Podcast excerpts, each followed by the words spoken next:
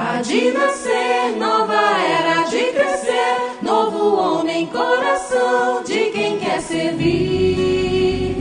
É proferir, novo verbo é burilar o íntimo, colorindo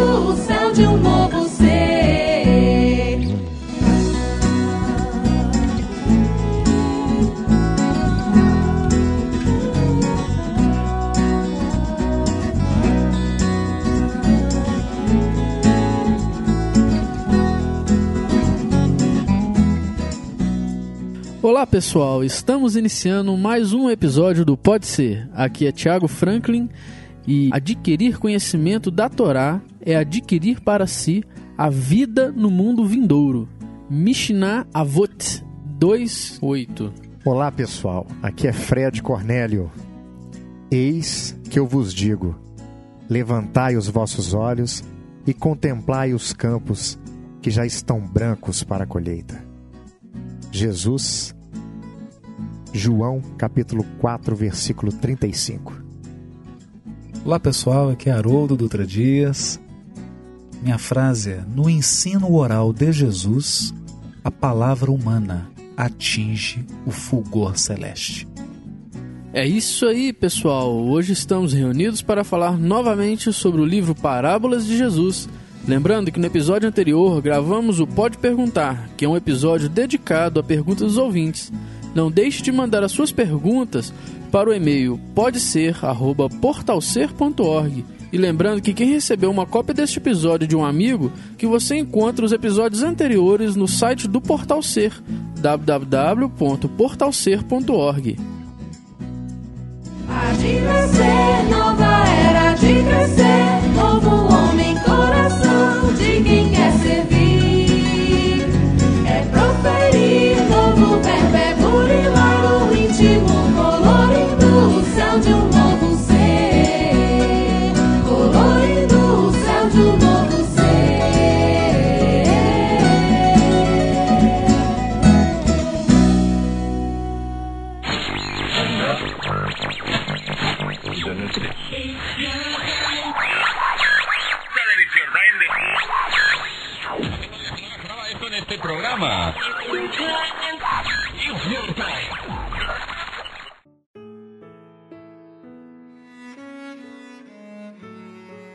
E aí, Fredinho?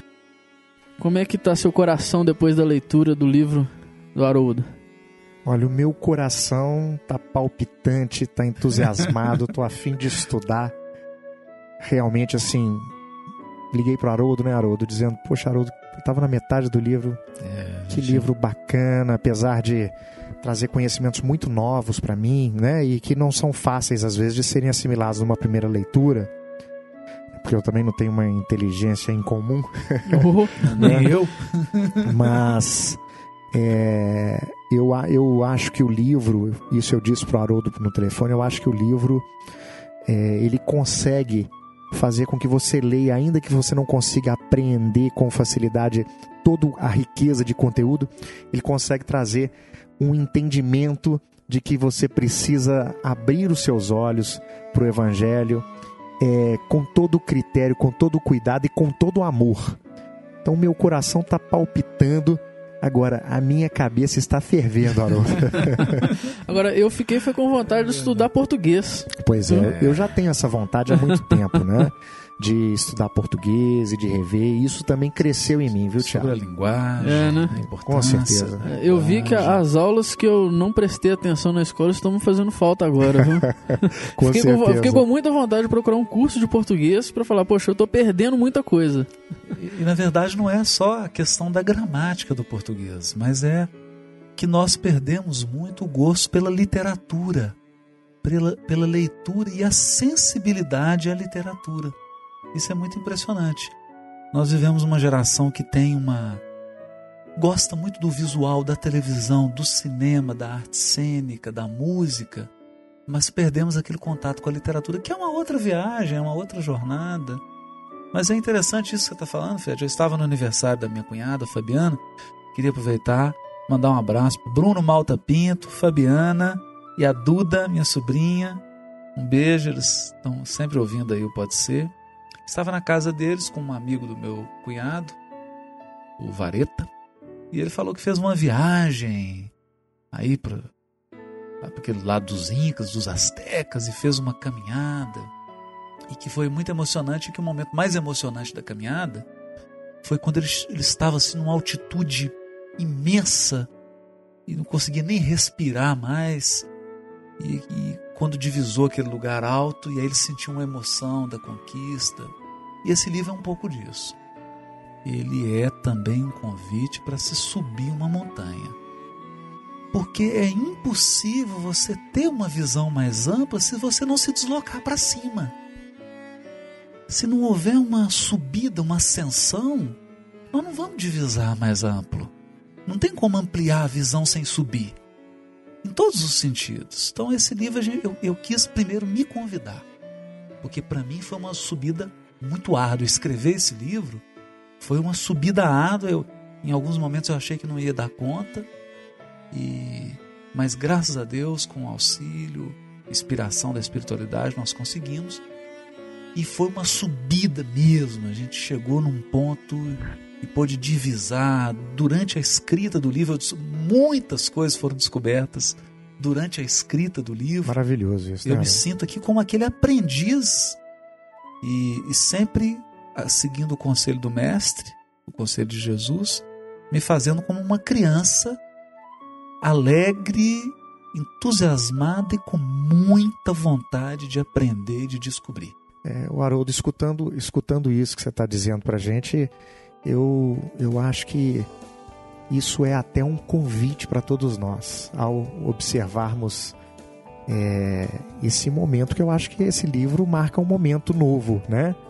Nós não sabemos o que, que a espiritualidade exatamente vai fazer com ele, nas mãos né, dos nossos amigos espíritas e mesmo nas mãos dos nossos companheiros das outras é, religiões cristãs. Exato, exato. Mas nós acreditamos sim que ele tenha esse papel de nos tornar crianças novamente, Sim, de, né? de nos abrir o coração para esse entusiasmo de de descobrir. vontade de aprender. né? Porque às vezes as pessoas falam, né, Fredinho? Poxa, tem tanta coisa complicada nesse livro.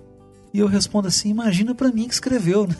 Porque além, além de ter que ler e aprender isso tudo, eu ainda tive que dar pirueta para poder transmitir isso. Pelo menos aquilo que eu dei conta de compreender, porque são livros e livros e livros. Eu convido você, meu amigo leitor e ouvinte do Pode Ser, desanima porque tem alguma coisa difícil, ou porque o livro entra, às vezes, numa subida pouco íngreme, não. É natural, é isso mesmo. é- e sinta-se como aquela criança. Quando você era criancinha, você não ficava com medo de aprender. Você caminhava, caía, você levantava. Por que que agora? A gente tá, des- não pode encontrar um obstáculo que a gente já quer parar, não pode encontrar uma subida que a gente acha que não vai dar conta de subir. Olha, que isso? E é, e é a, é a necessidade do esforço, né? Porque, quer ver? Olha que coisa mais gostosa que a gente descobriu essa semana, que foi assistir o Rolando Boldrin interpretando Cornélio Pires. Ah, é sensacional. Eu, assim, eu já falei pra turma aqui, eu descobri que eu não conheço nada de poesia, de interpretação, depois que eu vi algumas pessoas fazendo algumas interpretações de poesias que o Chico recebeu. Então vocês vão encontrar no link aí do post o vídeo do, do Rolando Rolando, Boldrin. Boldrin interpretando Cornélio Pires. Olha só que delícia. Quando você lê a poesia, se você ela apenas como um texto corrido, não dá pra poder pegar toda essa interpretação. Olha o coração que tem no meio dessa poesia. Agora, Haroldo, como é que é fazer a interpretação do Evangelho, do Velho Testamento? Você já nos disse que tem poesia dentro dessa, desse texto, dentro dessa literatura. Eu, eu fico imaginando a delícia que é ler isso e entender isso como uma poesia. Exatamente. Aliás, esse livro na capa ele tem um colar de pérolas. E você vai observar, leitor, que tem um fio que reúne todas essas pérolas. Eu diria que o fio que reúne todas as pérolas desse livro é o entendimento de que o Novo Testamento, o Velho Testamento, é uma obra de arte, é uma obra literária. Portanto, se você vem para esse texto, se você toma esse texto nas mãos, sem sensibilidade literária, eu diria que você está perdendo 90% do sabor, do aroma, da cor. Você está comendo a casca da banana e jogando a banana fora. Então a gente a todo momento, em todos os capítulos, a gente fez questão de frisar isso. É uma obra literária. Sensibilize. A forma aqui tem significado. As palavras usadas têm um colorido. É preciso ter essa sensibilidade. Por isso, quando a gente vê alguém interpretando com o coração, dando aquele toque, você fala: Meu Deus, agora eu compreendi aquela poesia como uma parábola de Jesus. Quando alguém lê e dá a entonação correta e percebe o ritmo e destaca, como nós sacamos a estrutura literária que está por trás da parábola do bom samaritano, você fala: Meu Deus, que coisa linda, não imaginei que tinha tudo isso. E é exatamente esse tipo de sensibilidade que nós estamos buscando. Eu, a, a, todo capítulo a gente fala sensibilidade, mais uma sensibilidade que precisa ser desenvolvida, mais uma sensibilidade que você desenvolveu, porque nós acreditamos sinceramente nisso. À medida que evoluímos, que crescemos em amor e em sabedoria, nós nos tornamos espíritos mais sensíveis. Sensíveis à beleza da criação e sensíveis ao outro, o próximo. E isso nos torna capazes de aprender ângulos do ensino de Jesus, porque olha, quando Jesus ensina alguma coisa, ele coloca o coração e a sua sabedoria toda no ensino dele. Agora, o mais gostoso é perceber que existe uma riqueza dentro de uma língua, né? A língua portuguesa. Quando você consegue enxergar ou ouvir alguém fazendo uma boa interpretação de um texto, dá um sentido. Você enxerga que às vezes o autor ele teve um sentido na, na, na métrica né, que ele utilizou para escrever aquele texto. Se você lê apenas um texto corrido, sem a pontuação, né, é, é algo diferente, dá um novo sabor. Né? Você, é como o Haroldo diz, né? tem sabor, tem cheiro. Tem sabor. Você sente outras gente, coisas, né, dentro de um poderia texto. usar até uma metáfora, sabe, Tiago? Usar a língua, utilizar-se da linguagem é como mover pedras gigantescas. Essas pedras são maiores do que aquele que as move. Esse é o sentido. Quando você movimenta a linguagem, você está mexendo com algo grandioso. Porque a linguagem carrega a tradição, ela carrega a cultura de um povo ela carrega a somatória da sabedoria daquele povo, daquela cultura. É algo muito grandioso, muito maior do que nós mesmos. É isso. Agora, sabe o que eu queria ver? Eu queria ver, por exemplo, os professores de português desse movimento espírita fazendo um trabalho também dentro da literatura espírita, né, Haroldo? Sim, nossa, eu Foi, Seria fantástico, né? Nos ensinar, através da literatura espírita, né? Às vezes a interpretação de uma poesia, um texto de Emmanuel. Poxa, nós temos tantos poetas aí que vieram através é, dos médios, né? Trazendo Se alguém escreveu o livro, eu já quero fazer a pré-compra. Olha, tá vendo? Quem, quem é que vai aparecer? Quem é que vai levantar a cabeça e falar assim, eu quero? Ô, Haroldo, assim, tenho tantas perguntas para te fazer. É, e ao mesmo tempo uma dificuldade em, em fazer qualquer uma delas, porque é, é tanta novidade, tanta coisa nova, mas no capítulo 5 tem um subcapítulo, né? A relevância dos gêneros na interpretação da Bíblia. E lendo esse capítulo, no final dele, né, quando você fala sobre o paralelismo, eu fiquei pensando, tem a ver com o que o Tiago estava levantando aqui agora sobre as traduções e tal. Fiquei pensando que é quase um crime você ler é, a Bíblia, o Novo Testamento e o Antigo Testamento em outra língua. Me é, deu essa impressão. É uma, uma dificuldade, sabe? Porque a tradução, ela, ela dificilmente vai conseguir trazer toda essa riqueza né, do ritmo, das rimas que você é fala aqui na. Impossível. É impossível, né? É impossível. Então, nós temos que te agradecer por, é isso que você está fazendo, por poder mostrar para gente, gente tenta isso, fazer né? um esforço, porque é como você traduzir, é como você transportar o arco-íris para um mundo preto e branco. É. Então você consegue o quê? uma gradação de cinzas. Mas você não consegue reproduzir As cores. as cores. Sim. Porque A cada língua, das ideias. é, cada língua tem a sua sutileza, a sua beleza. Você tenta transmitir aquilo numa outra língua, mas nunca vai ser completo, né? nunca vai ser.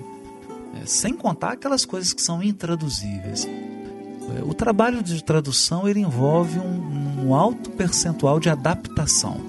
Você adapta e acaba se transformando num coautor. É, e quando você, você faz essa adaptação, você de certa forma mata. Mata um pouco. né, é. um pouco, Sim. ou vamos dizer assim, afunda um pouco mais o iceberg. Exatamente. Né? É claro que agora, Fred, tem sido. o- Os tradutores estão despertando para a necessidade de manter pelo menos alguns aspectos da forma, quando se trata de uma literatura, tentar manter um, um mínimo razoável pra, pra- de um texto para conseguir transmitir, ou pelo menos indicar isso na nota colocar uma nota de pé de página, olha, aqui existe um quiasmo, uma inversão, essas palavras no original estão isso, isso, isso, eu não estou dando conta aqui de transmitir isso, mas lá no original está assim, né? Porque aí o leitor sabe que ali tem uma, uma riqueza que a tradução não foi capaz de traduzir. É, tem algo a mais, né? reproduzir, é. Tem algo a Você mais. indica, olha, tem algo a mais aqui, né? Acenda o sinal amarelo aí, porque tem algo a mais aqui. O Haroldo, é, a gente sabe que você transita muito bem aí, né, com, é, no- com os estudiosos do judaísmo. É, você tem amigos que são teólogos protestantes. Você tem uma biblioteca espetacular, né? Também conversa, dialoga com estudiosos do catolicismo, ou seja, falou que tem Jesus, que tem Antigo, que tem Novo Testamento, o Haroldo está dentro, né? Você tem então aí um, um trânsito impressionante nesse meio. A gente percebe, Haroldo, que é, esse livro é uma construção, né? Eu, eu a, a sensação que eu tive, o Tiago também teve essa mesma sensação que a gente estava conversando há pouco, de que você estava montando um quebra-cabeças, né? É, na verdade, é, a, a sensação é de que você está usando de pedaços que já foram montados né, de um quebra-cabeça por um, eh, com outros. Com outro. Você está montando um quebra-cabeça, né? é, utilizando-se de esforços de outros também que trabalharam tentando montar uma parte de um quebra-cabeça grandioso. A minha pergunta é a seguinte, porque lendo o seu livro, a gente vai percebendo que isso tudo faz um sentido. Agora, esses vários teólogos, esses vários estudiosos que você cita né, e, e se utiliza dos seus estudos, dos seus textos, eles é, estão é, entre si num consenso, é, eles estão fazendo essa descoberta, ou o seu trabalho tem sido o de utilizar dos seus esforços e apresentar pra gente uma novidade que ainda não foi revelada. Como é que, como é que você explica isso pra gente, Haroldo? Eu sinto assim como, salvo engano, uma frase do Voltaire, que ele fala assim: preparei um, é, um buquê. As flores não são minhas, apenas o arranjo. É, é um pouco isso. Assim, é, a, talvez a maior riqueza dessa obra seja ter rearranjado as, as flores em um buquê. Porque esses pesquisadores, Fred, eles não se comunicam.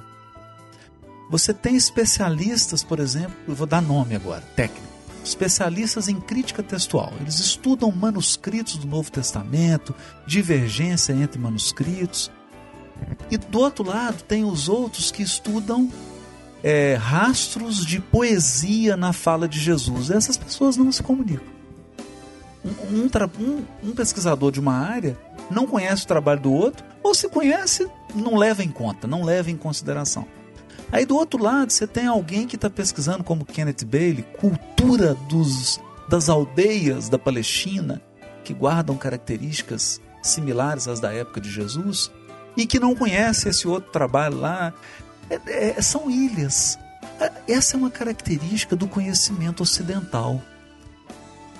São ilhas de conhecimento. ilhas. E hoje eu acho que um grande trabalho é você transitar por diversas ilhas, você visitar várias ilhas, sem deixar se prender a nenhuma delas. Então, nesse livro eu tento fazer um pouco disso. Olha, porque isso aqui, Evangelho, é um quebra-cabeça de um bilhão de peças. Então você chega num autor e fala: olha, esse aqui tem 5 mil peças, me dá aí. Já montou 5 mil, para que eu vou gastar tempo montando? Aí você encontra o outro que montou 15, vai juntando. A gente vai juntando essas, essas peças. Eu acho que você percebeu isso, porque esse livro tem, teve a clara intenção de ir juntando. E você imagina pesquisas de linguística. Porque, por incrível que pareça, Fred, vou te revelar uma coisa aqui: os amigos aí evangélicos, católicos que estiverem ouvindo, que são teólogos, vão, vão saber que é verdadeiro isso. Os teólogos que estudam hermenêutica bíblica, interpretação bíblica, não estão atualizados com os modernos avanços da linguística. Sobretudo da linguística textual. Não estão atualizados. Às vezes se baseiam em, em autores que escreveram há 50 anos atrás. Eles não estão atualizados com os autores agora de 2011. Então, a, a obra também é uma tentativa de falar: olha, nós precisamos nos manter atualizado. Precisa ter esse espírito Google, né? Deixa eu pesquisar Pesquisa, aqui, deixa eu ver né? o que, que tem de novo, deixa o que, que, que tem de novo, vou juntar, vou juntar. E, e é- e é um pouco disso que a gente fez. É, olha, tem muita coisa bacana da linguística textual, coisa nova que pode ser aplicada ao estudo bíblico hoje e que vai revolucionar o estudo bíblico se for se for estudado, se for aprofundado. Evidentemente, eu estou só apenas apontando caminhos. Não tenho respostas. Eu estou convidando as pessoas a montarem o quebra- quebra-cabeça comigo. Então, alguns chegam e falam assim: puxa, mas está um pouco confuso. É, é confuso, né? Eu não tenho um bilhão de peças arranjadas, já prontas, né? Não tenho, né? Isso é impossível. A gente. Mas tem um prazer enorme de me debruçar sobre esse quebra-cabeça e cada pecinha que eu consigo encaixar é uma alegria indizível. É, eu só queria fazer um, um comentáriozinho, Haroldo, voltando aqui na questão de ser um pouco confuso, né? Porque a gente também está passando. eu- o meu medo é passar uma imagem é, equivocada também, porque não é difícil de ler, não é difícil de entender. É uma novidade, né? E como toda novidade, você precisa de refletir. Não, né? agora, a literatura, a leitura do, do, do livro está uma delícia. Tá uma delícia. É, o livro tá numa linguagem fácil, amigável. Tá muito Eu- gostoso Tá de uma linguagem amigável. Muito bom. A gente tá aqui falando que ele fala sobre linguística, fala sobre as mas ele tá muito gostoso de ler. Assim, ele tá uma literatura muito fácil no sentido de leitura. Você transcorre na leitura, você vai O tranquilamente. negócio é o seguinte, gente. Se eu li e gostei e tô aqui feliz, qualquer um vai conseguir Então ler, somos gostar dois. e ficar feliz. Isso eu garanto.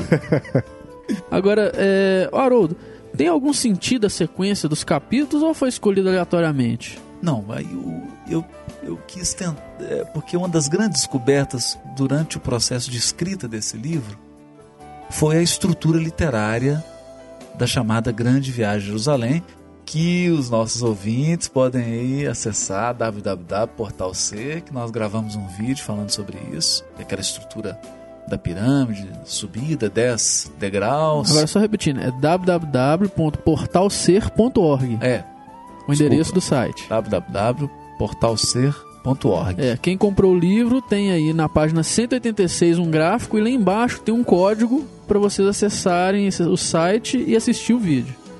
Isso. Vamos lá, Então, durante o processo de escrita, eu percebi essa montagem da literária e falei assim, bom, dá para fazer algo assim tão sofisticado, mas vamos tentar. Aí, sete capítulos, tem uma sequência, tem uma lógica. É. Nós vamos comentar um pouquinho sobre isso. Então é pensado assim, a estrutura dos capítulos, a forma como vai caminhando, tudo para culminar no sétimo capítulo. É como se eu dissesse assim: vamos reunir ferramentas, porque no capítulo 7 há um trabalho a ser feito, nós vamos precisar de todas elas. Dá pra perceber a didática e dá pra perceber até o seu texto, viu, Haroldo? Que parece que a gente tá te ouvindo aqui.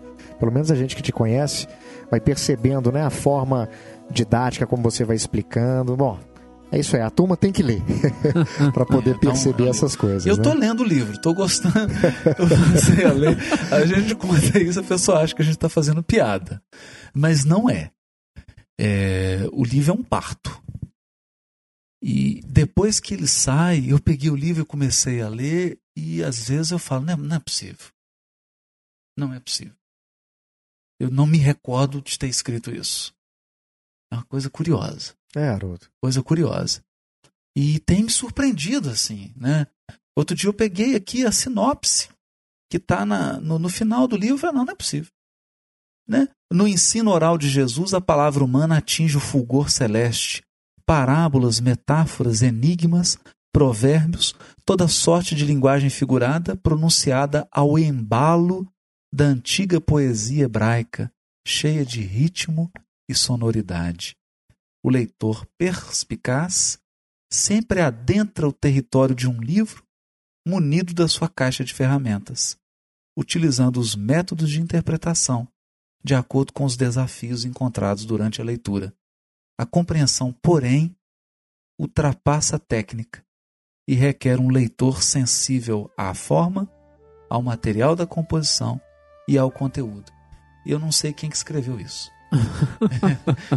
Não- Mas assim, a Não. título de curiosidade, Haroldo, quanto tempo você demorou pra poder botar no papel esse livro? Eu não sei se conta esse segredo, acho que vai tirar um pouco da, da, da, da aura mística, né? O livro foi escrito em uma semana. Dá pra acreditar? O trabalho é fruto de uma pesquisa de mais de 15 anos, mas efetivamente o livro foi redigido em uma semana. Haroldo, você falou mais cedo que é, muitas descobertas durante a escrita do livro, né? Falam algumas, alguma ou algumas descobertas que te tocaram aí, que te surpreenderam. Mas, mas uma grande descoberta durante o processo que eu- de escrita do livro foi a estrutura da grande viagem a Jerusalém. Eu, eu ficava como uma criança, assim, porque é, não sei se eu pulava, se- aí eu me desconcentrei, assim. Eu fiquei, eu não conseguia mais escrever de tão encantado que eu fiquei, né? E eu, aquela estrutura e tentando. Aí depois que eu descobri, fechava as peças do quebra-cabeça, eu falei, como é que eu vou escrever isso agora? Como é que eu vou transmitir? Foi uma grande descoberta. Estava no livro do Bailey. Eu já tinha lido, mas sabe quando você lê algo e não para para pensar? Não é só parar para pensar, porque o Bailey ele dá semente no livro dele, mas ele também não desdobra o assunto. Ele joga semente, espera que brote, que aquilo germine. E eu decidi que, que brotasse no meu coração aquilo. Falei, vou deixar esse negócio crescer. E aí, quando eu me dei conta do desdobramento que isso tinha, da, da parábola do bom samaritano, que ela está inserida, e eu comecei a pesquisar a tradição judaica, ver que os temas dos degraus são temas da mais alta importância na cultura, aí eu confesso que a minha sensação foi aquela assim, de alguém diante de, de, de um monumento transcendental. De, é, me deu um sentimento de reverência. Eu confesso, pela primeira vez eu tive aquela reverência que às vezes os nossos irmãos evangélicos nos transmitem, né? a reverência ao texto bíblico. Pela primeira vez eu fui tomado de um sentimento de reverência, assim, é, racional, né? Falei, isso aqui é algo grandioso. Mas, Haroldo, você já disse pra gente em algumas reuniões é, sobre a questão do, do. de você conseguir enxergar que o texto hebraico, a escrita, ela é tridimensional. Você podia falar sobre isso um pouquinho pra gente, já que você enxergou esse monumento? Você podia falar isso pra gente. Poxa, é porque eu tinha lido no capítulo 7 do livro A Caminho da Luz, quando Emmanuel fala do povo hebreu. E lá ele diz, talvez usando um paralelo com os egípcios, porque capítulo, em capítulos anteriores do livro, quando ele fala dos egípcios, ele diz que quando aqueles espíritos retornam então para o orbe de origem, para o mundo de origem deles, eles resolvem deixar uma mensagem cifrada para as pessoas que, que são as pirâmides. Com uma série de informações, inclusive sobre a evolução do orbe, sobre o que nos aguardava. informações astronômicas, matemáticas, etc., uma, uma série de conhecimentos secretos. E no capítulo 7, ao falar do povo hebreu, o Emmanuel diz assim: o Velho Testamento é um monumento da ciência secreta do povo hebreu. Monumento. Quando eu li essa frase, eu não entendi. E a primeira, o primeiro impulso que a gente tem é de achar que o Emmanuel está usando uma palavra bonita. Ele está enfeitando.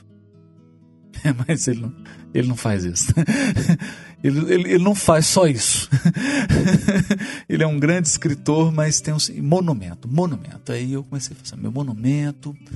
Bom, monumento é, é algo tridimensional, né? Um prédio é, é alguma coisa tridimensional. Uma pirâmide é algo tridimensional. E, poxa, mas é uma Bíblia? Um texto bíblico tridimensional? Como pode ser isso? Quando eu encontrei essa estrutura literária da viagem de Jerusalém, que está na página 186, aí eu entendi isso. É uma figura tridimensional formada não de tijolos, mas de palavras. Então as passagens são encaixadas como tijolos numa estrutura tridimensional. Quando você percebe essa estrutura, você vai percebendo a sequência de temas.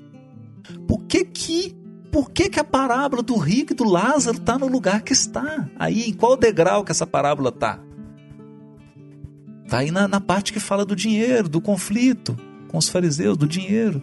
Por que, que essa parábola foi colocada lá? Qual que é o sentido dela? Aí a parábola é como se ela estourasse cores, abrisse em cores. Porque você começa a ter uma visão do redator por que que Lucas redigiu dessa forma, como que ele estruturou. E é, é um arquiteto. Um arquiteto, como gosta de chamar o nosso amigo Guilherme, né? É um arquiteto de ideias. É. Os evangelistas são arquitetos de ideias. Essa estruturação, Haroldo, então vamos lá, né? Entrar no livro. Essa estruturação, ela é, é algo consciente, ela é algo. Ela vem da cultura desse povo, da forma deles é, passarem o conhecimento, escreverem. Como é que é isso? Tem uma.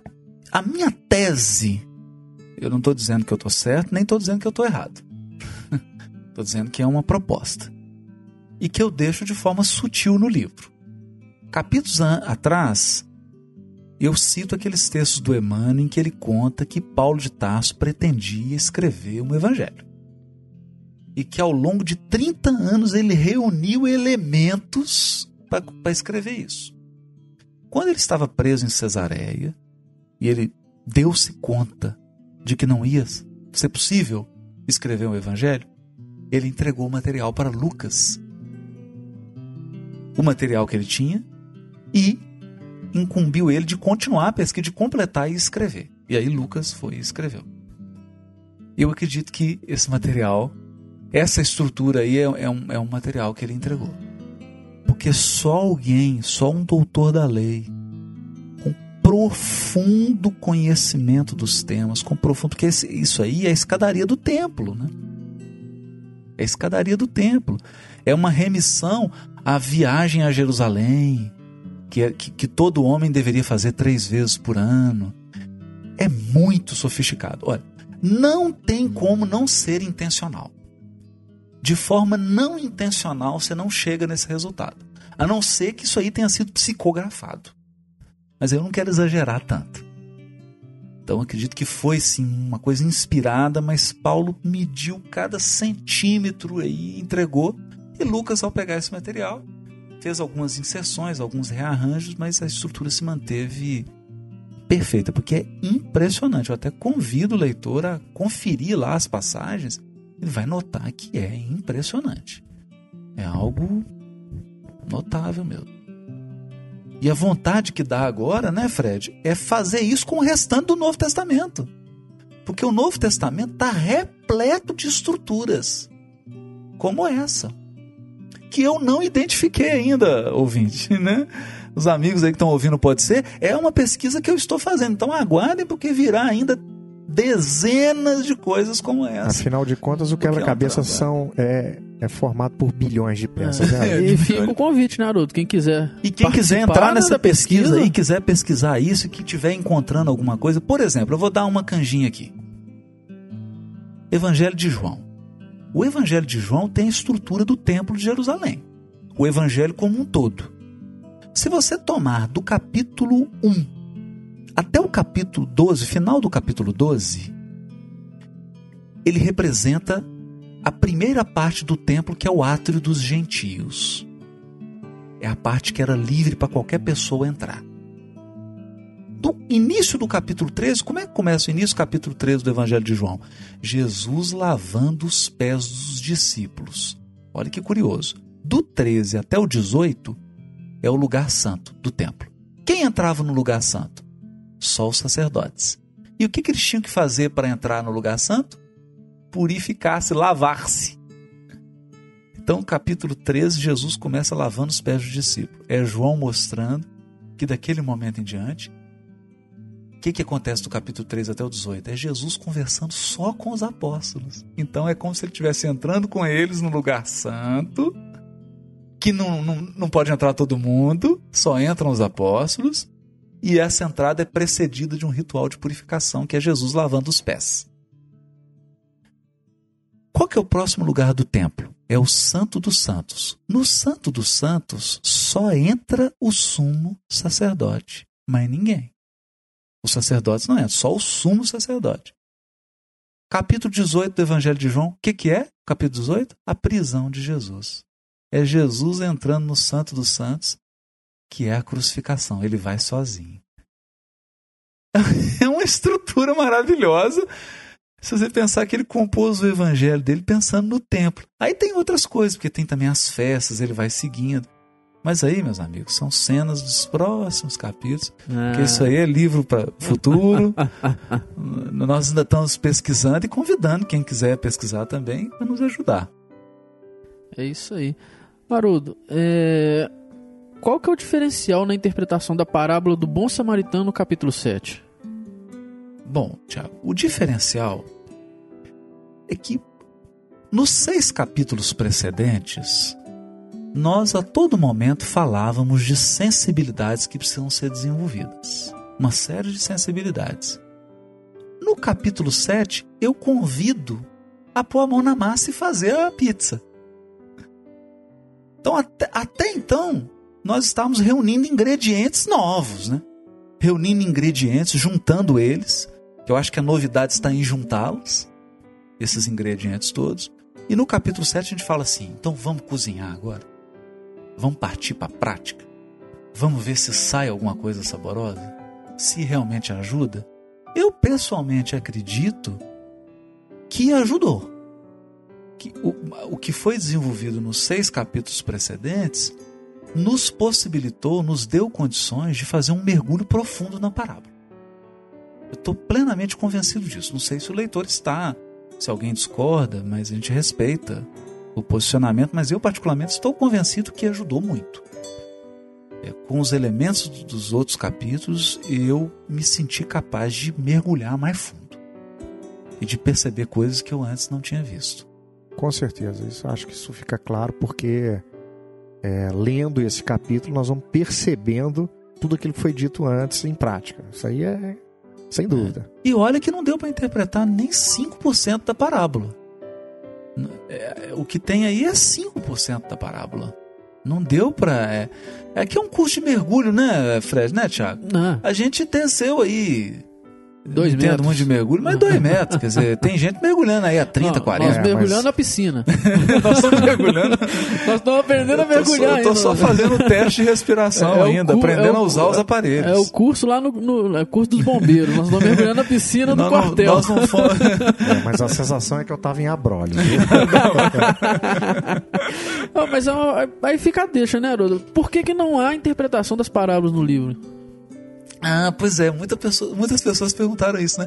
Parábola de Jesus, e a pessoa vem quente achando que ia ter interpretação das parábolas, né?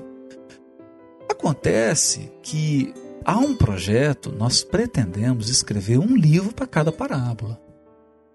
Para fazer isso, era preciso um livro introdutório em que a gente falasse das ferramentas, dos elementos que a gente usa para interpretar. Para que isso possa fazer sentido, Para que isso inclusive. possa fazer, senão as pessoas não entender o que, que esse sujeito está falando, o que, que é isso, né? Que, onde que ele está indo. Então, esse livro é o livro base. É o livro que dá os fundamentos, alguns dos fundamentos, porque até lá nós vamos descobrir mais coisas ainda, mais coisas ainda, e pretendemos fazer um livro separado para cada uma das 42 principais parábolas de Jesus. São muito mais do que isso, mas as principais são 42, a gente pretende fazer uma para cada uma, porque dá um livro.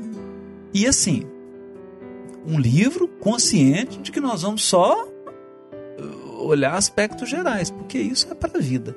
É a frase que eu, inclusive, cito da Alcione. O Evangelho, na sua expressão total, é um vasto caminho ascensional, cujo fim não atingiremos legitimamente sem o conhecimento e a aplicação de todos os detalhes. Então há detalhes na parábola do bom samaritano, por exemplo, que nós só vamos entender o dia que a gente viver. Se não for compreendido e não for aplicado na nossa vida, nós não podemos dizer que compreendemos a parábola. É o que Paulo fala no, no Evangelho segundo o Espiritismo, naquela mensagem é, da fora da caridade não há salvação. Isso. Não é Exatamente, exatamente.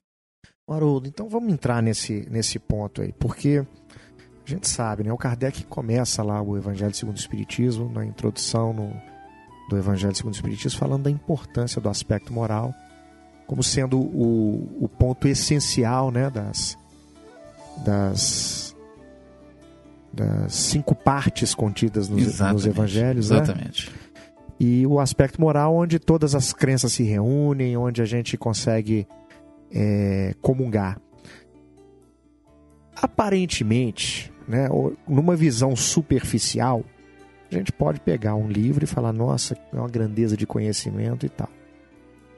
Assim como nós podemos, por exemplo, pegar toda a doutrina espírita, reencarnação, pluralidade dos mundos habitados, né, fluido, né, matéria, e fazer disso um, um campo de viagem cultural, né, espiritual, de cultura espiritual muito grande, sem chegar no ponto essencial, né, que André Luiz, Emmanuel, Humberto de Campos, né, e todos os espíritos junto com o Espírito da Verdade nos conduzem. Ou seja, nós podemos pegar isso aqui e não perceber o aspecto moral, né, que essa obra nos conduz. Exato. Fala um pouquinho disso pra gente, porque é, nós vamos chegar aqui no, no, no capítulo 7, quando você vai interpretar então, e vamos chegar a, a, a pontos assim que realmente nos convidam a um processo de transformação profundo. Exatamente. É. Então, qual que é a importância desse aprofundamento no campo da linguagem, da linguística, do conhecimento da cultura, né, daquilo que está em oculto muitas vezes, que está fora da letra, para que a gente consiga atingir a um conhecimento que é essencial. Qual que é a importância é, de tudo isso? Como é que você vê essa, essa questão? É exatamente isso que a gente, inclusive, fala na introdução do livro, né, Fred? Que e eu usava também no vídeo que foi que está no Portal Ser, quando nós fazíamos uma primeira introdução ao livro e nós dizíamos de onde veio a inspiração para escrever esse livro, que foi de um programa que eu estava assistindo de um enólogo. E rapaz, o sujeito pegava o vinho assim e falava: Eu tô sentindo cheiro agora de tâmara e não sei o que. Eu falava: Não é possível que esse sujeito tá sentindo, tá sentindo tanto cheiro assim no vinho. Que eu mal, mal sinto um cheiro no, no vinho, né? E olha lá. E ele percebia cheiros e aromas, e... mas é o que? O desenvolvimento da sensibilidade da pessoa vai permitindo a ela perceber o que Alcione fala, são os detalhes. Os detalhes da lição de Jesus. Os detalhes do texto. Então, no primeiro momento, o que nós temos a dizer? É... Todo, toda pessoa que está interessada no aprimoramento moral com Jesus deve ler o Evangelho, sem medo. Se você não souber ler, peça alguém para ler para você, não tem problema. Não tem problema. Peça alguém para ler. Mas você deve ter um contato com o texto. Não importa o grau de profundidade, nós precisamos ter contato. Então, esse é o primeiro ponto. Se você consegue uma colherzinha de chá nesse mar, tirar uma colherzinha de chá, está sendo útil para o seu aprimoramento moral? Graças a Deus. Mas entenda, é um mar. O que não pode acontecer é você, com uma colherzinha de chá na mão, achar que esgotou o evangelho com a sua colherzinha de chá. Então, dizendo assim, numa linguagem até bem popular, né? O buraco é mais embaixo. Há uma profundidade no ensino de Jesus que não vai ser esgotado, repetindo Alcione, com uma leitura vagamente raciocinada. Não vai. Não é, não é numa passada de olho, numa passada, numa, num, uma passagem lá do Evangelho que você vai conseguir extrair o, o significado. Não vai. Não vai porque tem pessoas que têm 50 anos que estão estudando aquilo e não conseguiram. E a pessoa, numa leitura de dois minutos, vai querer tirar todos os segredos? Não vai. Então nós temos que perceber que tem mais coisas. Não para nos tornarmos desesperados. Ah, eu não sei, eu sou. Não, não. Eu digo o seguinte, sabe, Fred? Tem tanto prazer em estudar o ensino de Jesus que eu pretendo fazê-lo pela eternidade. Então, graças a Deus que é infinito mesmo, porque eu vou ter trabalho pro resto da, da minha existência de espírito, né? Nós temos a eternidade, é bom ter coisas para fazer. É bom saber que a criação divina é infinita e que nós sempre teremos coisas para aprender. Porque isso torna a nossa eternidade algo gostoso, algo movimentado, torna ela, né, assim, movimentada, gostosa. É isso. E um dia nós, um dia nós penetraremos todo esse conhecimento, Haroldo, todos nós. Sim, todos, né? todos. Porque todos. desvendar os segredos do universo, os segredos divinos, né? Faz, nós vamos é. precisar. Isso aqui é o nosso, é o nosso nossa primeira, né? nosso primeiro livro. E imagina, Fred, assim, quantos ângulos nós estamos deixando de perceber no Evangelho porque não o vivemos. Porque quem vive o Evangelho enxerga ângulos nele que quem só estuda nunca verá.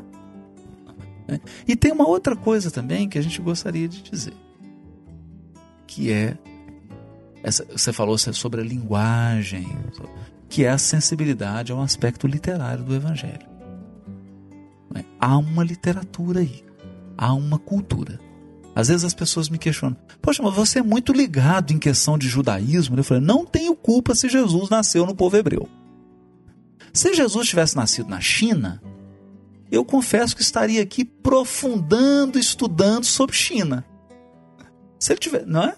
Se ele tivesse nascido nos, nos Incas, eu estaria aqui estudando tudo da cultura dos Incas. Mas ele nasceu no povo hebreu. Ele disse que vinha completar que vinha cumprir o trabalho dos profetas do povo hebreu. Então é inevitável. Inevitável. Há um processo de continuidade nesse trabalho. Então, não tem como, não é porque eu quero, não. Não é porque eu quero. E tem um aspecto mais profundo ainda, Fred, que é a questão do lado moral que você falou. Quando Kardec diz que vai destacar o lado moral. As pessoas às vezes confundem isso. Eles acham que Bom, se eu não estiver falando, eu preciso amar o meu próximo, preciso perdoar meu semelhante, isso é que é só, isso é moral. A moral se resume a isso. Nós precisamos amar os nossos irmãos, precisamos perdoar os nossos irmãos. Aí você dá um tema para a pessoa. Mediunidade e obsessão. Ela fala, nós precisamos amar o semelhante e precisamos perdoar o próximo. Aí você muda o tema. Influência dos espíritos da natureza. Ela, olha, mas o moral, o lado moral disso é que nós precisamos amar o semelhante e precisamos perdoar. Bom, tem mais coisas. A, a, verdade é que nós já sabemos disso há muito tempo, né, Isso, né, Haroldo? O é. fato é que é, o Emmanuel, né, como... Não, e o aspecto moral tem mais sutilezas e muito mais riqueza do que isso. Nós temos que amar o semelhante? Tem. Mas Como é há uma, uma pessoa série... dialogando, concordando com ela, por Não exemplo? É isso. Não é isso? Né? Como é que você ama uma pessoa que, te, que está te dando um prejuízo financeiro? Como, Como é... é que eu amo uma pessoa que acabou de cometer um crime que eu tenho que julgar o processo dele? Então, há sutilezas nisso. O que o Kardec advertia que nós não devemos fazer, e, e todo leitor vai perceber isso, uma coisa que eu evito, são determinadas abordagens do Evangelho. Por exemplo, Ah, não, na transfiguração no Monte Tabor apareceu Elias e Moisés. É, na verdade, Jesus tirou o ectoplasma de uma planta verde que tinha do lado esquerdo dele. Do lado esquerdo tinha uma planta. E o, aquele apóstolo que foi era médico também de material. Com base em que nós podemos afirmar isso? Qual o elemento que eu tenho para fazer esse tipo de especulação? Que foi usado ectoplasma ali. É, é, qual, qual que, com base em quê? Então, nós podemos elu, elucubrar, nós podemos depreender, mas nunca poderemos afirmar nada com base no texto. Se foi ectoplasma, se foi visão, se não foi visão, se foi desdobramento. Os apóstolos dormir, né? Se desdobrou, se eles viram, se Jesus tinha dupla via, se era o ectoplasma. Não podemos, podemos depreender. Não, eu acho que seja isso. Mas afirmar categoricamente, transformar isso num ponto de disputa, nós não podemos fazer isso. Então esse é o cuidado. O Kardec ele diz assim, ó, nessa passagem Jesus exerceu a dupla vista, mas ele não para nisso, ele, ele passa, ó, né? né? Tô desconfiando que aqui teve uma segunda vista, teve esse, esse efeito, teve esse fenômeno mediúnico e tudo, mas ele passa e vai para o sentido moral. Mas aconteceu isso porque ele queria transmitir essa mensagem. Então, esse é um tipo de abordagem que a gente evita também. Porque senão você fica numa leitura do Novo Testamento inútil. Inútil. Porque eu discuto o sexo dos anjos e não tem nenhum desdobramento, nenhuma consequência para a minha vida do hoje. Se eu, em algum momento, cometi isso no livro, eu peço perdão, não foi, não foi intencional. Porque cada capítulo tem a intenção de desaguar na essência moral do Evangelho. É, esse ponto, Haroldo, é que me deixou é, bastante é, impressionado, porque você até cita né, a introdução do Caminho, Verdade e Vida, onde o Emmanuel. Não é coincidência, não, as pérolas é, aqui, as né, pérolas, é. Na capa do livro, onde o Emmanuel vai dizer que, né, num colar de pérolas, cada pérola tem o seu Tem o valor seu valor específico. específico. Da mesma forma, os ensinamentos da Boa Nova, né? Adaptam-se a determinadas Situação situação do do, espírito. espírito. nas estradas da vida, nos caminhos da vida, alguma coisa assim. Então, quer dizer, para você destacar um versículo ou trecho de um versículo, como o Emmanuel faz, sem viajar na maionese, Nossa, tem é que ter ciência por Tem trás que ter difícil. É difícil. tem que ter sensibilidade, Tem. tem, que ter estudo, né? Tem. Então a pergunta que eu te faço agora é a seguinte, Haroldo. Com os seus estudos, com, essa, com, esse, com esse trabalho que você está apresentando para a gente aqui, você conseguiu compreender melhor os textos de Emmanuel? Nossa, com certeza. Aliás, eu sempre parti de um pressuposto, sabe, Fred? E às vezes eu vejo companheiros que entram numa faixa muito complicada, que é a faixa do apedrejador. Existe na seara do Cristo a faixa dos semeadores. E essa foi a faixa de Francisco Cândido Xavier e de Emmanuel. Não fosse esse benfeitor espiritual que dirigiu a mediunidade de Francisco Cândido Xavier, junto de Bezerra de Menezes e de outros grandes espíritos que nós sequer sabemos o nome, nós não teríamos um trabalho de mais de 85 anos de doação, de consolo, de esclarecimento, de amor ao próximo judeus, evangélicos, católicos, ateus, todos procuravam Chico e nunca ninguém saiu de lá sem um esclarecimento, sem um consolo. Aquele homem era uma árvore frutífera, uma fonte de água, e o Emmanuel ali ao lado dele, 24 horas por dia, trabalhando, auxiliando, eram semeadores. E hoje eu vejo com muita preocupação alguns companheiros que se fazem de apedrejadores se aproximam de forma desrespeitosa da obra do Emmanuel, da obra de Francisco Cândido Xavier, e desequilibradamente começam a assumir a postura daquele que apedreja, perdendo a sensibilidade para o sofrimento do próximo, para a necessidade que o próximo tem de esclarecimento. É claro que não vai aqui nenhum endeusamento. Nós sabemos que o Chico não é espírito perfeito, Emmanuel não é um espírito perfeito, estão longe disso, mas numa coisa eu estou certo, estão muito na minha frente. Então, toda vez que eu me aproximava da obra do Emmanuel, eu me, me aproximo como um aprendiz. Sempre desconfiado que eu tenho muito a aprender. Que eu não entendi nem 10%. Porque o dia que eu me aproximar de um texto de Emmanuel, de um texto psicografado por Chico, da obra de Kardec, da obra de outras obras subsidiárias, de outros médiums sérios também, o dia que eu me aproximar com esse espírito que eu sei, de que eu sou o professor, eu até falei com a minha esposa que me interna no hospital psiquiátrico espírita. Pode internar, já tem um documento autorizando ela, porque aí minha situação está grave. Eu sempre fico, eu sempre, eu assim, e, e, o ouvinte do podcast vai verificar isso, gente, ao longo aí dos anos, se Deus quiser que a gente vai fazer esse podcast, vai essa viagem a cada dia eu descubro uma coisa nova. Quem convive aqui, quem está aqui no ser, a gente está vendo, cada dia eu descubro uma novidade. A cada dia eu falo, meu Deus, olha essa página do Chico, olha essa página do Emmanuel. A cada dia. E, e com esse livro não foi diferente. Porque eu leio uma coisa de linguística, leio uma coisa de história, uma coisa e falo, nossa, olha isso aqui. Por exemplo, muita eu não tinha percebido algo sobre a transmissão dos textos que eu só fui perceber quando estava escrevendo esse livro, que é o diálogo que Simão Pedro tem com Gesiel. Que Simão Pedro pega o texto de Levi, que eram os ditos do Senhor, e isso eu já tinha falado no DVD Paulo Estevão, né?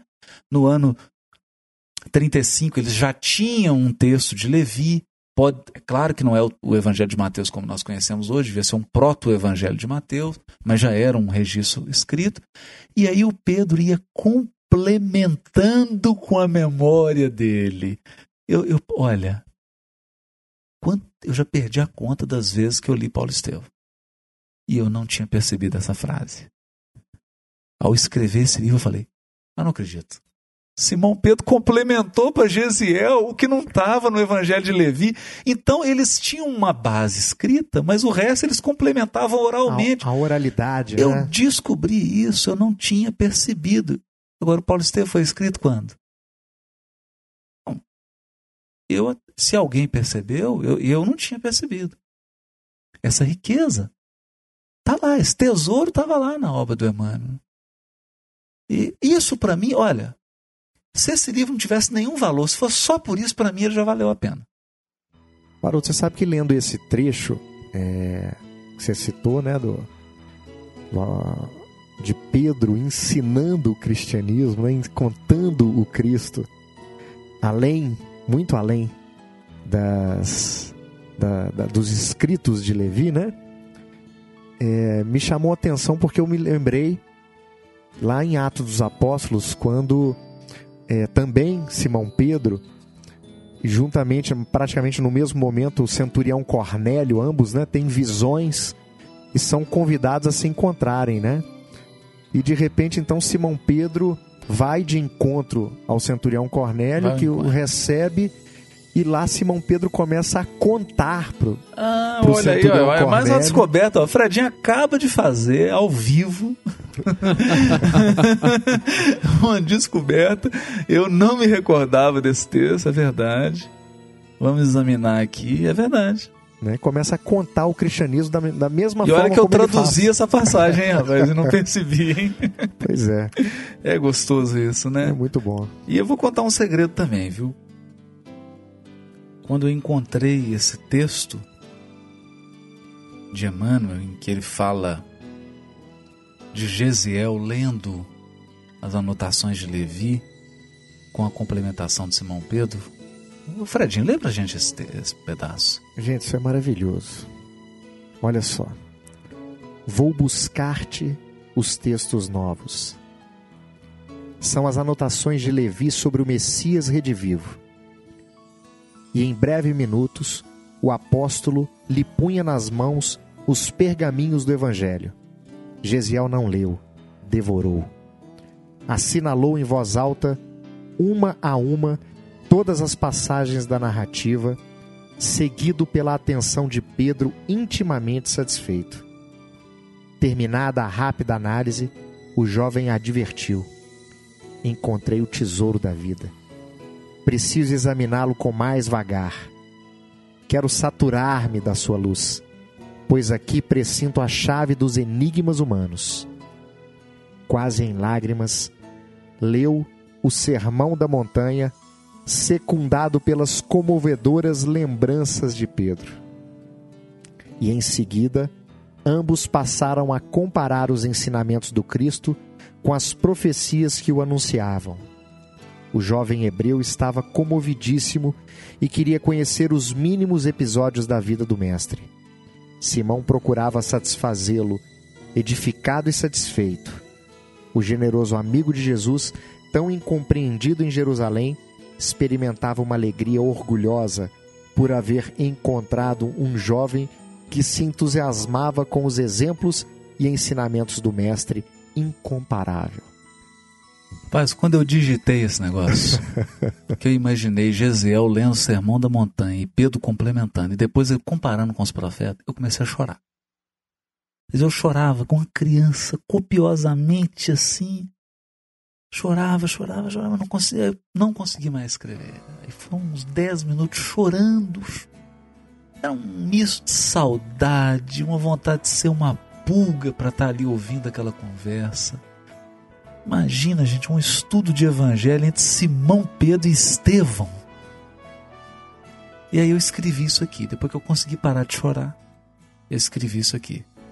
Eis o evangelho oral de Simão Pedro, gravado em sua memória, em seu coração, em sua alma, transmitido a todos que o procuravam com empolgação e o sentimento de alguém que conviveu com o Mestre, experimentando as marcas indeléveis da sua presença imorredoura.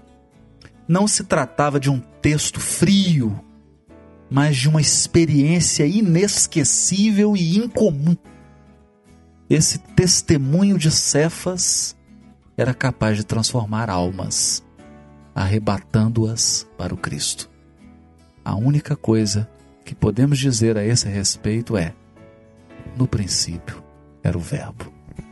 É, eu, toda vez que eu leio Paulo Estevam passo por essa parte, eu consigo, não sei se você. Acho que todo mundo deve enxergar a transformação de Pedro, né? A forma como ele vem, quando, quando ele conheceu Jesus, e a transformação de um coração, né? Que, que se abre para para um um jovem, né? Para passar um ensinamento, Pois né? É, é fantástico enxergar E a- encontrar um jovem empolgado com Sim. Jesus, que quer aprender, porque é um prazer que a gente sente, né? Quando Exatamente. encontra um jovem e fala, Haroldo, aquela parábola, aquilo, rapaz, é assim. Já nos meus 40, é como se voltasse a 18, né? a gente fica remoçado, fica jovem de novo, né? Porque é o que Simão deve ter sentido. E o que Estevão deve ter sentido, né? Aquele evangelho saindo da alma de Simão Pedro. Porque não é o evangelho, gente, que está no texto, não. Não é o evangelho que está no livro que você está lendo. É o evangelho que está na sua alma. Pois é, Haroldo, esse livro, Parábolas de Jesus, Texto e Contexto, ele é para nós uma chave para aqueles que estão com saudade de Jesus. Porque ele permite esse encontro, sim, essa sensibilização. Até nós propusemos, assim, ao longo da, da campanha de lançamento do livro, nós dizíamos que o livro era um convite. Eu não diria nem um convite, eu diria de uma forma bem mineira. Esse livro é um pretexto para a gente se reunir e falar de Jesus.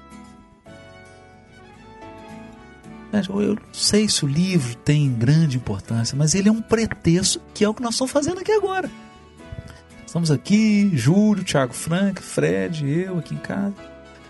E um pretexto para falar de Jesus. É um, é um motivo, uma, uma desculpa que a gente tem aí para sentar. Talvez você fique ver- com vergonha de chamar alguém, um amigo, uma pessoa querida. Falou, fulano, vem cá, vamos falar de Jesus? Pega o livro. Falou, fulano, vem cá, eu queria comentar com você sobre esse livro aqui. É um pretexto. É, pois é. Porque o assunto é sempre o mestre, né? Vamos achar os pontos em comum, né? Achar os pontos. Haroldo, tem alguma, algum texto do Emmanuel que nesse momento você consegue lembrar que lendo você percebeu que Emmanuel se utilizava de uma técnica de interpretação, de um entendimento linguístico? Você consegue Tem- narrar pra gente? Tem dois, assim, que eu fiquei muito surpreso, estão citados no livro. Um tá na introdução, que é a questão da pérola. Que é, é um negócio. Ele usar a colar de pérola, que é a grande técnica dos doutores da lei de Israel de interpretação das escrituras. Era a técnica, vamos dizer assim, a técnica fundamental que o doutor da lei aprendia para interpretar o Velho Testamento. Então não foi à toa que ele usou não só a expressão, o nome técnico dela, como utiliza ela na composição da série Fonte Viva. Isso me impressionou muito. Na época eu lembro que o próprio Honório Abreu, né? O grande Honório, que eu mostrei para ele, ficou muito entusiasmado, né? Falou, nossa, meu filho, onde você foi achar isso? Agora você cavou fundo, né? Ele ficou muito emocionado de ter encontrado isso, porque era algo que eles vinham trabalhando no Grupo Emmanuel há 50 anos, né? E encontrar que isso tem uma referência histórica, que isso tem uma base de 3 mil anos atrás, foi uma emoção muito grande. A segunda foi quando eu falo aqui que o texto hoje é visto como uma reunião, como um, um ponto de encontro, um lugar de encontro entre o leitor e o, e o- o produtor do texto. Então, na página 86, nós vimos repetindo a lição da grande Ingdor Vilaça Corra, essa grande linguista brasileira, essa grande professora que tanto nos ensina de linguística textual, quando ela, ela diz, né, e nós repetimos aqui, que é adotado o pressuposto de que o texto é o local local de interação entre sujeitos sociais, que por meio de ações linguísticas e sociocognitivas constroem objetos de discurso e propostas de sentido. Então, o texto como local de interação. Aí você vai lá na introdução do Palavra de Vida Eterna e ouve Emmanuel dizendo assim: Estamos agrupados nestas páginas, os leitores amigos e nós outros, procurando sentido de teus ensinamentos com as chaves da doutrina espírita que nos legaste pelas mãos de Allan Kardec. É maravilhoso. Ele já naquela época consciente de que o texto é um local de encontro e que ele, o escritor do livro e os leitores, na verdade, estariam agrupados buscando o sentido da mensagem de Jesus. Quer dizer, ele não tinha o sentido, ele também está buscando. Que, que é, essa é hoje a, a concepção mais avançada de texto que existe. Não existe um sentido pronto. O texto é um local de interação e o, e o sentido é construído pelo escritor do texto e pelos leitores. E você vê o Emmanuel dizer isso aqui. Aí, será que ele sabia dessas coisas? Não, e, e- e será agora, que ele sabe dessas coisas? e agora na época, na época da internet, das coisas, é o que nós estamos fazendo agora, né, Haroldo? É. Nós estamos aqui sentados discutindo sobre o livro. Você, ouvinte e leitor, também está aí discutindo conosco. Tá- Né? Está interagindo, fazendo Interagindo. pergunta e tendo a sua visão e trazendo a sua visão. né? Isso é muito bonito. Aqui a única coisa que a gente não faz no podcast, é até bom lembrar isso, né? Thiago? Sim. é disputar. O que nós mais prezamos no Pode Ser são opiniões divergentes, opiniões diferenciadas, cada um com seu ângulo. E a discussão, o discutir de forma cristã, caridosa, que é você defender seu ponto de vista e o outro defender o dele, nós vamos sair abraçados mesmo que a gente não concorde Porque somos que é irmãos. que somos irmãos, que é diferente de disputar. Que disputa, disputa é sempre filha da vaidade. É eu achar que sou melhor e querer convencer os outros. Então isso aqui a gente evita. Mas esse encontro aqui, cada um dando a sua ideia e vendo ângulos diferentes, a gente não só estimula, como eu diria que esse hoje é um dos grandes prazeres da nossa alma, é encontrar para ver ângulos diferentes. Ângulos diferentes. E olha, gente, eu vivi uma experiência, gostaria de contar, em Jerusalém. Uma sexta-feira à noite, tinha uns rabinos perto do Muro das Lamentações, eles estudavam a passagem de Caim e Abel.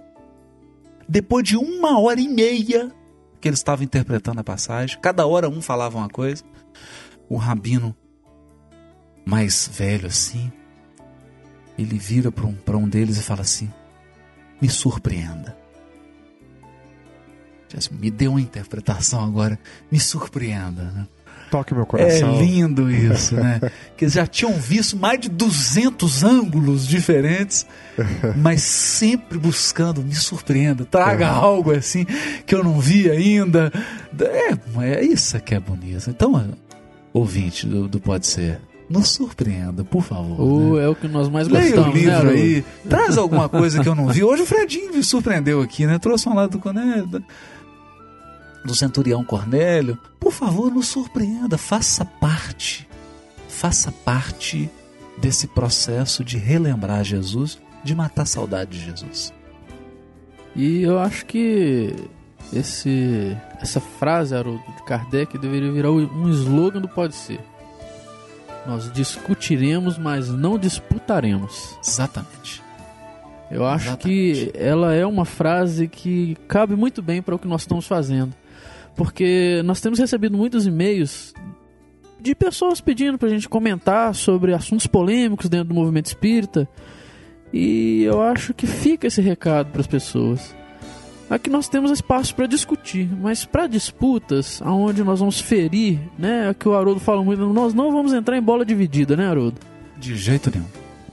Nós e nem em agressão, e nem. Às vezes a gente recebe alguns e-mails assim a pessoa tá um pouco nervosa e tudo e, e assim agressiva e são poucos, mas às vezes vem e tudo, né? Aí a gente prefere responder com uma prece silenciosa.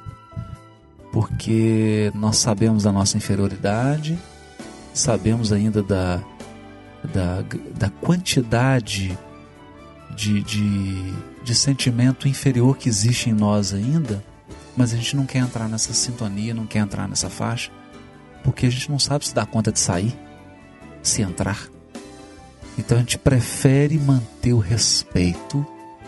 Se alguém acha que fulano é reencarnação de fulano, nós respeitamos essa pessoa enquanto ser humano, respeitamos o posicionamento dela e não queremos transformar isso numa bandeira, se alguém acha isso, acha aquilo, né? Nós reservamos o direito de ter nossas opiniões, de tirar nossas conclusões.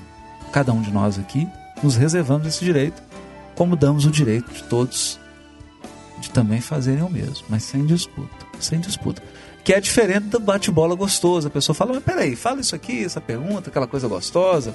E isso é não só estimulante, mas traz crescimento para nós, porque muitas vezes a gente pensa que sabe que está compreendendo algo, alguém traz uma coisinha e fala, ih, rapaz, vou ter que estudar melhor esse assunto. É, e aquilo que você falou, né, Haroldo? É, é uma fala de Jesus, né? Tem muita gente aí fazendo uh, peneirando e de, colhendo as pedras e deixando o camelo passar, né? Explica pra gente é, essa, é, essa, é, é o que Jesus frase. fala dos fariseus. Ele chega para eles: vocês estão coando o mosquito e deixando passar o camelo. Então é, é muito é importante isso. É, e é importante ser dito isso. A gente às vezes faz uma, um seminário de quatro horas. Quatro horas falando Aí a pessoa chega e fala: Ó, e aí? Né? Você fala, e aí, meu amigo, você gostou do seminário? Ah, rapaz, olha. Lá no minuto 36,5 você cometeu um erro de concordância. A gente fala, então nas quatro horas você percebeu só isso. Né, quer dizer, das quatro horas de seminário você foi capaz de perceber apenas o erro de concordância? Que eu vou cometer milhões de vezes? É a questão do foco. Nós precisamos ter muito cuidado com isso. Você pega um detalhe e a essência, né? porque vai me dizer que você já chupou uma mexerica perfeita na sua vida. Vai me dizer que você já teve nas suas mãos uma laranja que não tem nenhum defeito. Mas você nunca deixou de chupar laranja por causa disso. Você nunca deixou de chupar mexerica por causa disso. Então acho que o mais importante é sentir o sabor mil vezes experimentar a laranja, sentir o sabor, do que ficar, ah, tem uma pintinha aqui, ela tá assim, ah, tem uma amassadinha aqui. Não é querendo desculpar, não. Eu acho gostoso a pessoa falar, Haroldo, ó, corrige isso aí. Ó, Mas isso tem que corrigida. acontecer, né, Por favor, por favor. Ó, corrige isso aí, você falou, citou errado. Graças a Deus nós temos, e a gente inclusive coloca no Pode Não, Ser. nós queremos Ô, aprender. fulano, obrigado por você ter corrigido aí, ó, citamos errado, bola fora. Não. Isso é maravilhoso. Pra não, nós já virou um motivo assim de diversão, viu? Não, porque as Pra pessoas gente aqui é e ótimo. estão participando com a gente. É o que nós queremos, participando. gente. Isso, isso a gente quer que vocês façam. Por favor, sempre que encontrarem um erro, alguma coisa, escreve pra gente, fala, ó, corrige isso aí. Ó, ó, isso aqui é esse dado. Por favor, porque nós temos que estar sempre no processo de aperfeiçoamento. Haroldo, então agora eu vou aproveitar a deixa e vou fazer um elogio ao pessoal que fez a editoração do livro, porque eu não encontrei nenhum erro. Foi o Tim, vamos mandar um abraço pro Tim. Ô, gente, Ah. ô Tim, olha, gente. Quem fez a, a, a revisão tá de parabéns. Romário fez uma revisão também junto com Romário outras fez uma pessoas, né? Primeiro o Sérgio Bosqueroli, da Federação Espírito do Paraná. Foi o revisor de português do livro. Ô, Sérgio, muito obrigado. Jesus abençoe aí o seu coração. Paulo e Márcio, que trabalharam aí nessa capa. O Francisco, que deu os pitaquinhos dele também. E ficou essa coisa tão linda. E depois chegou aqui, essa bola chegou aqui no- nos pés do Júlio. E ele passa pro Tim. E o Tim, gente, o Tim. Vocês imaginam, achavam que o Tim só tocava violão e cantava com a irmã dele, a Vanessa? Não. Ele fez a diagramação desse livro e ficou uma obra de arte. Ficou uma obra de arte. Né, do, do início ao fim. O livro é delicado, a diagramação tem uma sensibilidade artística. É, é, é o- é o mínimo que nós podemos fazer por Jesus, né? Se é para Jesus, a gente tem que fazer com um pouquinho de carinho. Tem que E zelar, esse né? assim foi com muito carinho, ficou algo assim muito bem. Tim, muito obrigado, querido. Deus te abençoe pelo trabalho, pelo carinho. E olha, gente, vocês não vão acreditar. Mas ele, ele deve ter demorado uns dois dias só para diagramar esse livro. É mesmo, Haroldo. né? No máximo uns dois dias. Depois tivemos aqui o nosso companheiro do ser. Tá lá no Ceará. Que está no Ceará, né? Que nós temos um, um companheiro do ser, né? Integrante do ser, que está no Ceará. É o Romário, nosso jornalista, revisa os textos do portal, que fez uma. Esse coou mosquito mesmo. Deu uma lida e achava cada coisinha, cada detalhe. E eu já não estava aguentando mais ler o livro, né? Porque tem uma hora que você já satura, você não consegue ver mais nada. Mas ele achou para lá de 200 erros, 200 falhazinhas. Viu tudo e foi passando e colhendo. Olha aqui, aqui, Romário. Muito obrigado, querido. Romário é um É. amigo enviado por Jesus. É. Né, Veio pousar em Belo Horizonte, ficou um tempinho, fez as amizades, É. foi embora e continuou com a É, gente. tivemos o Dum também, que faz diagrama, é, faz aqueles gráficos, aqueles infográficos e e que deu assessoria nessa tabela. Deu, ô Dum, obrigado, viu, querido? Nossa, é, suas dicas foram valiosas. Ou seja, um verdadeiro trabalho de Jesus, porque o trabalho de Jesus é sempre trabalho de equipe. Não é à toa que ele, governador, Cristo, veio aqui trazer o evangelho e escolheu 12. Escolheu 12. Então não vai ser a gente, cheio de defeito, que vai trabalhar sozinho. Então, um trabalho de equipe. Eu, pô, eu sou suspeito, eu acho que ficou lindo. Eu falo sem medo, Haroldo. Acho que o trabalho é parabéns para todo mundo. E quem sai ganhando são aqueles que querem aprender, que querem conhecer um pouco melhor o Evangelho de Jesus. Nosso tempo, como é que tá, Tiago? Ó, nosso tempo acabou. Acabou? Sempre acabou. Poxa, eu queria Bom, fazer então. uma última pergunta. Então vai lá, vou- vamos lá, faz a última A pergunta. saideira, né? A saideira. É. Essa, essa devia ter sido a primeira, mas acho que vai ficar por último. Vai ficar por último. Haroldo, qual é um crime que nós não podemos cometer na hora de interpretar, de olhar, de ler o Evangelho? Eu, eu sempre pensei nisso, sabe, Fred? E eu acho que o crime, o maior crime, esse é grave. Porque ele mata a pessoa que está cometendo e as outras que estão ao redor dela. Que é o crime do fundamentalismo. É o crime de você imaginar que um texto do Evangelho só tem um sentido, que é o seu, que é aquele que você está vendo, e de achar que você já esgotou. O fundamentalismo é muito triste. Porque Esse o fundamentalismo ele, ele, ele faz com que a gente fique com pena de marreco. Pode chover que não, não molha. Cair uma tempestade em cima de você que você fica impermeável. Pode vir Jesus te dizer. Pode vir Jesus que não tem jeito. É, eu, eu lembro disso porque Paulo quase caiu nisso. Quase. Tanto que Jesus veio até ele e falou: Saulo, Saulo, por que me persegues? Por que me persegues? Eu tenho muito medo disso.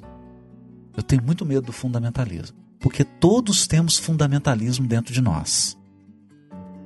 Quando você acredita muito numa coisa, você tende a ser agressivo, a defender com agressividade. Mas nós precisamos ter cuidado, porque às vezes o que o outro está nos dizendo é Jesus vindo até nós. E ao rejeitar o outro, você pode estar rejeitando Jesus. Haroldo, você espera que esse livro possa ser lido então por companheiros de outras crenças? Você tem esse sonho? Já está lendo. Eu tenho até, gostaria até de assim fazer um agradecimento ao pastor Enéas que leu o livro já na prova. Ele leu. A irmã Aila que está tá doida para pegar o dela para poder ler. Tem sim esses companheiros, e eles são valiosos porque eles trazem ângulos diferentes. Eles têm um olhar diferente que é o do meu olhar espírita. Me, me chamam a atenção para certos detalhes. É uma benção, uma honra ter essas pessoas do meu lado. Como amigas, sempre me mostrando ângulos que eu não vejo. É muito bom isso, né? Porque Jesus está acima disso. Deus está muito acima disso. As nossas escolas religiosas são escolas. Ela, a escola existe para o aluno. A escola existe para o aluno. Jesus prescinde. Ele não é mais aluno. Ele prescinde de, dessas escolas. Então Jesus está muito acima das denominações religiosas. Nós que precisamos delas para o nosso aprendizado, para o nosso crescimento espiritual. Mas é bom saber que Jesus transcende isso tudo. E Ele ama todos e espera por todos. E é isso aí, pessoal. Chegamos ao final de mais um episódio e que delícia. que delícia, viu? Eu deixo meu abraço a todos os amigos que nos ouviram.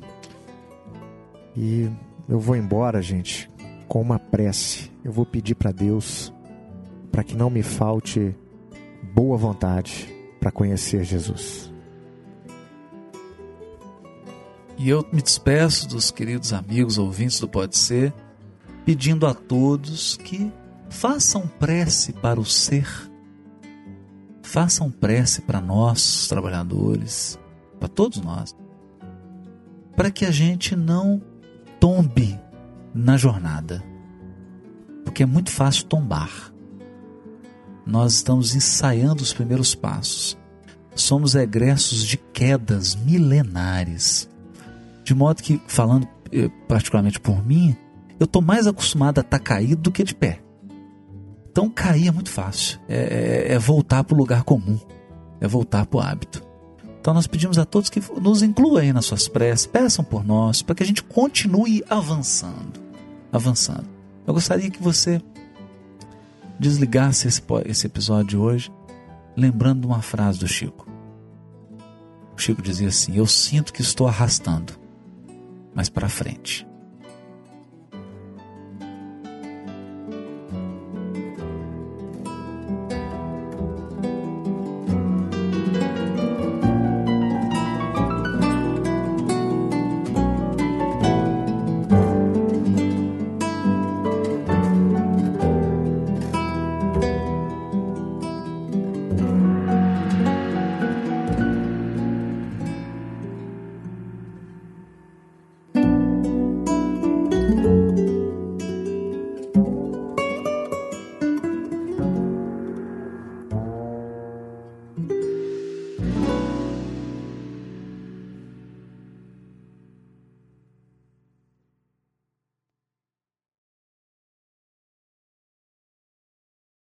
Amigo ouvinte, ó, do Pode Ser.